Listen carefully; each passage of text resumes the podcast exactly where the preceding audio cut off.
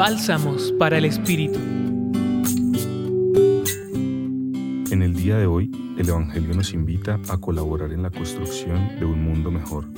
Son muchas las necesidades de nuestro pueblo, la construcción de la paz, la necesidad de empleo digno, de oportunidades, de convivencia pacífica, de un medio ambiente saludable del que todos podamos disfrutar, de esparcimiento y recreación.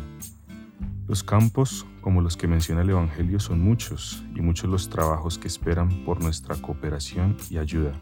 Todos juntos podemos aportar en la construcción de la nación, de hacer de ella un lugar próspero y pacífico. Pidamos porque muchas personas de buen corazón se sumen a esta tarea que ennoblece el alma, que nos reta y nos invita a tener grandeza de espíritu, de actos de generosidad desinteresados, que construyan un mejor país y nos permitan avanzar en la búsqueda de la felicidad para todos.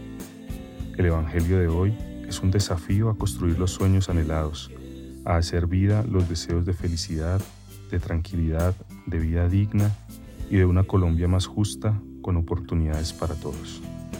Te acompañó en tu reflexión Iván Caro del Centro Pastoral de la Pontificia Universidad Javier.